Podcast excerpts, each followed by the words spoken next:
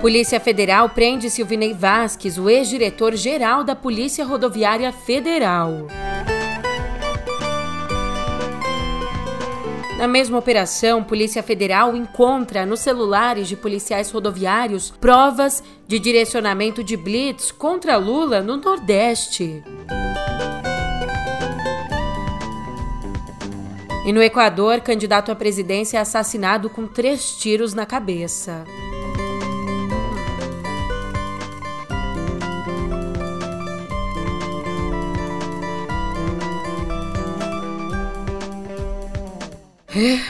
Depois dessas manchetes tranquilas. Um ótimo dia, uma ótima tarde, uma ótima noite para você. Eu sou a Julia Keck e vem cá, como é que você tá, hein? Nesse dia 10, eu acho que você já percebeu. Eu nem tenho tanto que dizer porque as notícias engolem o episódio de hoje no pé do ouvido.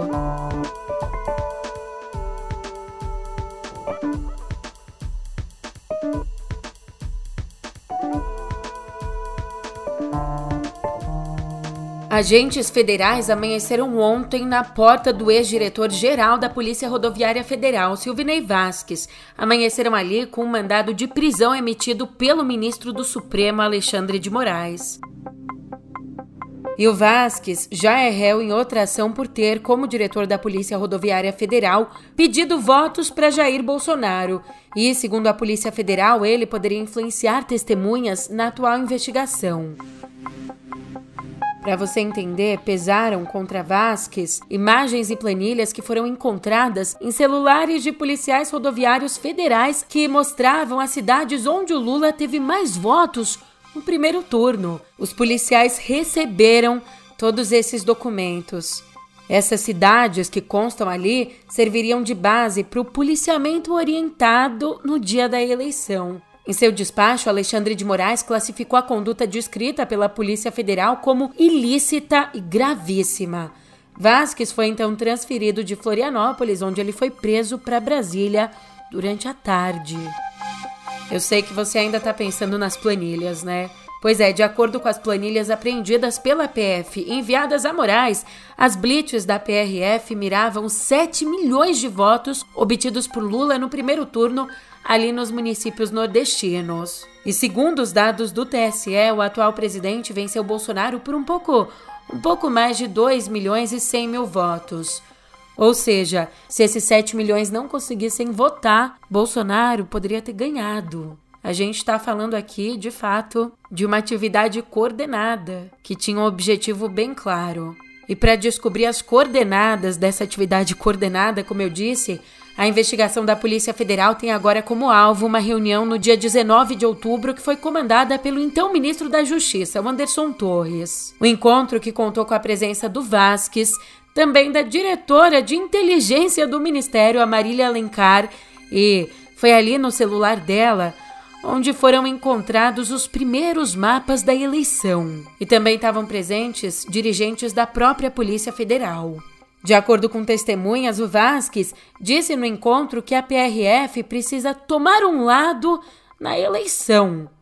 Os detalhes da reunião seriam então a chave para mostrar que sim, a operação nas estradas do Nordeste foi um plano do governo Bolsonaro, não uma iniciativa isolada do diretor da do ex-diretor da PRF.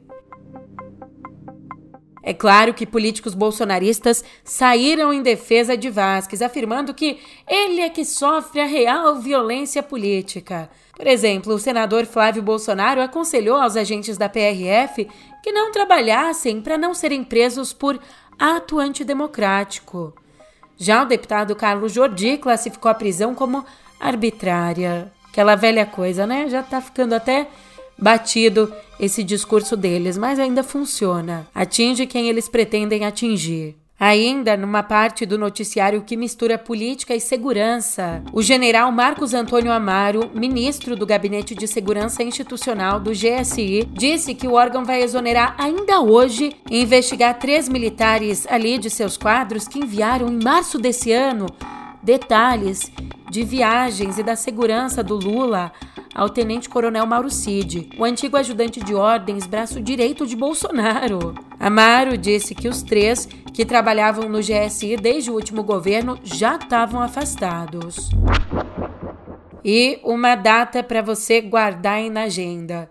O Supremo Tribunal Federal deve começar a julgar em setembro os acusados pela tentativa de golpe no 8 de janeiro desse ano. É, a estimativa do tempo desse, desse momento, setembro, foi feita pelo relator da ação, Alexandre de Moraes. Ainda ontem, o Supremo marcou para a próxima semana a aceitação ou não de denúncias contra mais de 70 presos pela invasão ali das sedes dos poderes. Entre eles, tá Fátima de Tubarão que aparecia em vários vídeos ameaçando ministros. Olha aqui, pessoal, Dona Fátima, de Tubarão, Santa Catarina, 67 anos. Tá quebrando tudo! Quebrando Cagou lá no banheiro, fez uma sujeira lá. Isso aí, Dona Fátima, Deus abençoe a senhora. É guerra, é guerra! É isso aí! Até agora, 1.290 pessoas já foram convertidas em réus no processo. No sentido contrário, mas é claro que numa proporção bem menor, ontem o Alexandre de Moraes mandou soltar 72 presos pelos atos golpistas. É, o ministro substituiu a prisão deles por medidas como uso de tornozeleira, proibição de acesso a redes e cancelamento dos passaportes. Mudando de assunto, a gente olha pro atual governo e diretamente pro Centrão, né? O presidente da Câmara, o Arthur Lira, anulou ontem a convocação do ministro-chefe da Casa Civil, Rui Costa, para depor ali na CPI do MST, dominada pela oposição. Anulando, o Lira atendeu a uma questão de ordem do deputado petista Nilton Tato, que argumentou que não existe conexão entre as atribuições da Casa Civil e a atuação do MST, de fato. Até então, Rui Costa havia sido convocado por iniciativa do relator da CPI, o Ricardo Salles. É o Ricardo Salles. Havia sido convocado sob a alegação de que, quando foi governador da Bahia, não agiu para impedir invasões por parte do Sem Terra. É, o Salles também, como ministro do meio ambiente, não agiu para impedir a queda de árvores, né? Dança, gatinho, dança. Bom, embora, voltando para o atual governo, embora o deputado André Fufuca, do PP, já esteja praticamente certo como futuro ministro ali no acordo entre o governo e o Centrão, o presidente do PP, o senador Ciro Nogueira, o Ciro Nogueira mesmo, que disse que o governo do Lula tinha sido o melhor de todos os tempos, depois no último governo se uniu a Bolsonaro. Então, pelo menos ele não virou a casaca de novo. O presidente do partido, Ciro Nogueira, afirmou que a legenda continua na oposição, dizendo, abre aspas, pelo menos enquanto eu for presidente, eu acabei de ser reeleito, tenho mais três anos pela frente. É impossível que isso venha a ocorrer. Eu sou contra radicalmente a entrada do partido no governo. E ontem também foi um dia de vitória para os bolsonaristas ali no Conselho de Ética da Câmara. Dia de vitória para os bolsonaristas e de derrota para o país, né? Porque a gente teve ali o arquivamento de ações que poderiam levar à cassação do Nicolas Ferreira e de Carla Zambelli. O Nicolas era acusado de transfobia porque por aquele episódio que ele usou a tribuna para debochar de mulheres trans no Dia Internacional da Mulher, quando ele colocou ali uma peruca, subiu na tribuna no Dia Internacional da Mulher, dizendo que também poderia ser dia dele porque ele se sentia mulher. Hoje, o Dia Internacional das Mulheres, a esquerda disse que eu não poderia falar porque eu não estava no meu local de fala. Então, solucionei esse problema aqui, ó. Hoje, eu me sinto mulher, deputada Nicole. E eu tenho algo muito interessante aqui para poder falar. As mulheres estão perdendo seu espaço para homens que se sentem mulheres. E para vocês terem ideia da, do perigo de tudo isso, vocês podem perguntar: qual que é o perigo disso, deputada Nicole? Eu respondo: sabe por quê? Porque eles estão querendo colocar uma imposição de uma realidade que não é a realidade. Uma clara ação de transfobia que fingiram que não viram agora ali no Conselho de Ética. Aliás, o relator do processo aqui, o Alexandre Leite, chegou a apresentar um relatório defendendo que o processo continuasse. Só que logo em seguida, do nada, ele mudou de posição e votou pelo arquivamento. E o mesmo, a mesma coisa, aconteceu com a Zambelli, acusada de xingar o colega Duarte Júnior. A deputada Zambelli mandou o deputado Duarte tomar naquele canto aqui há pouco tempo. Isso não é comportamento de uma parlamentar. Vossa Excelência não está advertindo esta deputada que me xingou e vai responder no Conselho de Ética. Vossa Excelência não advertiu este deputado que não tem idade para ficar fazendo gracinha aqui. E aí, na semana passada, o João Leão, que é o relator do caso, apresentou um parecer pela continuidade da ação, mas ontem, na votação, ele mudou de lado. Pelo menos a população parece que tem um pouco mais de, de senso, porque não foram só os governadores do Nordeste que reagiram mal às falas do governador de Minas, o Romeu Zema, quando ele comparou a região a vaquinhas que produzem pouco, sabe? Então, a aceitação do mineiro nas redes despencou em agosto, anulando um crescimento que ele tinha registrado em julho. Isso segundo o índice de popularidade digital, que é apurado pela Quaest. Então, com a enxurrada de críticas que recebeu, o Zema caiu para a terceira posição nesse índice de popularidade entre os governadores, ficando atrás de Tarcísio de Freitas, o governador de São Paulo, que está em primeiro lugar ali entre os governadores mais populares, e depois ficando atrás de Raquel Lira, a governadora de Pernambuco. Lembrando que Tarcísio é o potencial rival do próprio Zema na, como uma candidatura de direita nas eleições de 2026. Os dois que têm aspirações aí de concorrer à presidência. E lá fora, a violência política tomando contornos extremos.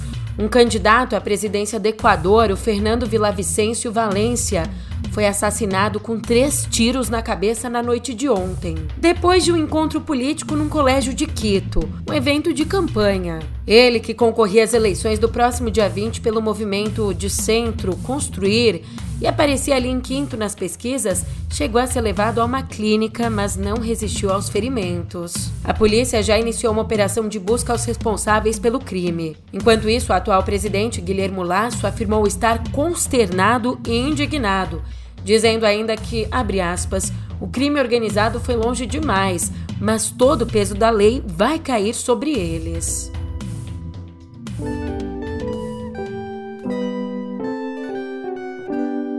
Ontem, na cúpula da Amazônia, os chefes de Estado de países amazônicos e de países com florestas tropicais, eles emitiram um comunicado cobrando mais recursos de nações desenvolvidas para combater as mudanças climáticas e proteger a biodiversidade. No documento, os líderes demonstram preocupação com os acordos firmados, mas não cumpridos pelos países ricos. E também exigem recursos para desenvolvimento, incluindo 200 bilhões de dólares por ano até 2030 como já antes previsto pelo Marco Global para a Biodiversidade de Cannes em Montreal. Inclusive, um trecho do documento diz bem assim, abre aspas, e relembramos a necessidade dos países desenvolvidos de liderar e acelerar a descarbonização de suas economias, atingindo a neutralidade de emissões de gases de efeito estufa o mais rápido possível e, preferencialmente, antes de 2050. Fecha aspas. E ó, sem citar nominalmente a União Europeia,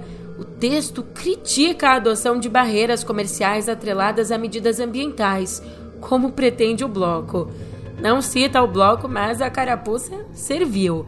Em outro ponto, a declaração pede preferência no comércio de produtos florestais nos países ricos e cita essa preferência como uma importante alavanca para o desenvolvimento econômico dos países em desenvolvimento. Ali mesmo na cúpula, Lula discursou criticando o que chamou de neocolonialismo verde e pediu mais aportes internacionais para projetos sustentáveis. Medidas protecionistas mal disfarçada de preocupação ambiental por parte dos países ricos, não são o caminho a trilhar. Eu acho que ah, o que nós fizemos foi dizer ao mundo que nós não aceitaremos mais ficar criando teses que não sejam colocadas em prática. Ah, nós vamos para a COP 28 com o objetivo de dizer ao mundo rico que se quiserem preservar efetivamente o que existe de floresta, é preciso colocar dinheiro, não apenas para cuidar da copa da floresta, mas para cuidar do povo que mora lá embaixo. Aproveitando e olhando para o nosso país, os números mostram a importância para a natureza mesmo do combate ao garimpo. O combate que esse governo tem feito, né? Claramente. Do último governo a gente não pode falar isso. E é exatamente por isso que a gente vê que os dados do Instituto Socioambiental mostram que as terras indígenas recordistas em desmatamento no ano passado registraram uma queda superior a 90% no primeiro semestre desse ano. Por exemplo, o território Apitereua, em São Félix do Xingu, reduziu o desmate em 94% no período, enquanto Cachoeira Seca e Trincheira Bacajá, ali na bacia do Xingu, tiveram uma redução de 98%. Em Ituna e Tatá, o desmatamento encolheu 99%. No total, o desflorestamento, desmatamento no Xingu recuou 52%, metade nos seis primeiros meses desse ano. Já na área da educação, uma notícia complicada. Em São Paulo, alunos e professores tiveram o aplicativo da Secretaria Estadual de Educação instalado em seus celulares sem que tivessem autorizado. O aplicativo só apareceu ali. E é muito celular, tá? Porque o estado tem mais de 3 milhões e meio de estudantes e mais ou menos 210 mil educadores, que foram orientados a usar aplicativos do governo paulista para acessar atividades escolares. Mas uma coisa é orientar, né? Outra coisa é aparecer ali instalado. Em nota, a secretaria disse que a instalação compulsória aconteceu durante um teste da área técnica. Só que esse fato da instalação compulsória, ele também aconteceu quando o atual responsável pela secretaria, o empresário Renato Feder, era secretário de Educação do Paraná. É a segunda vez que acontece isso, portanto, pelas mãos dele.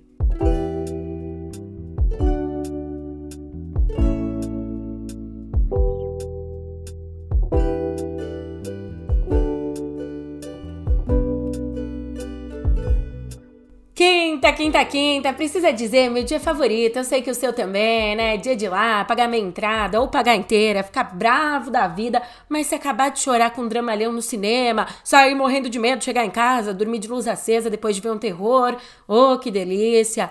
Só que dessa vez você vai ter que usar a imaginação, viu? Porque as estreias de hoje. You're not here. We're not there. The car exploded. Come get the girls. I have to stay here with Woodrow. I'm not the chauffeur. I'm the grandfather. Where are you? Asteroid City, Farm Route 6, mile 75. Aclamado diretor de O Grande Hotel Budapeste, Wes Anderson nos traz agora o longa Asteroid City. Destaque nas estreias dessa quinta. 23rd, 3007 BC, when the arid plains meteorite made Earth impact. Aqui, a gente está nos anos 50, quando alunos e suas famílias vão para uma cidadezinha no meio do deserto chamada exatamente Asteroid City. Nela, os estudantes vão participar de uma convenção sobre estudos espaciais. Tudo certo, tudo bem, até que um acidente. Alienígenas chegam à cidadezinha. Do dia para noite, ela é fechada pelo governo e o que acontece lá pode mudar o rumo da humanidade. O pulo do gato é que o diretor usa o filme para fazer uma brincadeira com a linguagem. Aquilo que a gente vê através da tela é, na verdade, uma peça de teatro. Anderson e o co-roteirista do filme, Roman Coppola, montam com o longa uma espécie de homenagem ao Actors Studio, a maior escola de atuação do mundo. Para você ter uma ideia, o filme conta até com um narrador que de vez em quando intervém na história, nos dando informações para entender aquela montagem. Da peça dentro de um filme, a gente vai para um filme que fala de música. We were in the business of making dreams come true. Sold over 200 million records. Became the soundtrack of your lives. Outro destaque de hoje é o filme biográfico A Era de Ouro, que conta a história de Neil Bogart, dono da gravadora Casablanca, que fez fortuna com fenômenos como Kiss e a Disco Music. They were family. Yes, the Isley Brothers, Gladys Knight, Parliament, Bill Withers, Donna Summer. They legally changed my name. No! Everything is hotter in summer. Eita, que hoje tá bom, hein? Que é mais inusitado? Hoje também estreia Ursinho Pooh, Sangue e Mel, que transforma em terror a clássica história infantil. You know, you're the first person I ever shown this place to. And why am I so special? Because soon we'll be Christopher and Mary Robin. You should be close now. We're not going to find them. We will. Pooh, Piglet, Eeyore, we were friends for many years, and they're out there. Christopher, we need to leave. Now. I really need to find out what's happened here, okay? Voltando ao noticiário com mais coisa inesperada, só que agora na nossa realidade. A Universal Music, a maior gravadora do mundo, e o Google, essas duas gigantes, começaram negociações para lançar deepfakes musicais legais. Deepfakes gerados por inteligência artificial. A ideia aqui é oferecer ferramentas que imitam vozes de artistas para que a gente, pagando, é claro, consiga usar essas vozes para criar versões ou mesmo músicas originais. E segundo fontes ligadas às conversas, o uso dessas, dessas vozes teria que ser autorizado pelos cantores ou pelos grupos. Vamos falar real? Essas ferramentas, elas já existem, estão circulando, a gente já brinca com elas, só que de forma ilegal. Já circulam por aí, por exemplo, é, hip hops com a voz do Frank Sinatra. Mas eu te dou agora meu exemplo do queridinho aqui do coração. Maria José cantando Ariana Grande. I was a liar, I gave the fire. I know I should have fought it, at least I'm being honest. Feel like a failure, cause I know that I failed you. I should have done you better, cause you don't wanna lie. Mas, como a arte imita a vida, ou a vida imita a arte, Sempre chega o dia em que as cortinas se fecham. Morreu ontem, aos 82 anos, o diretor teatral Aderbal Freire Filho. Ator desde a infância em Fortaleza, estreou como diretor em 72, já no Rio, com a peça O Cordão Umbilical, de Mário Prata. Um pouco depois, no fim dos anos 80, ocupou o Teatro Glaucio Gil, então abandonado pelo governo estadual, e o revitalizou com montagens que falavam do próprio Rio e de personagens históricos. Fez isso até ser despejado em 94. Entusiasta da interação latino-americana, passou os últimos anos encenando peças entre Brasil e Uruguai. Aderbal era casado desde 2004 com a atriz Marieta Severo, a quem viria a dirigir na peça Incêndios de 2013.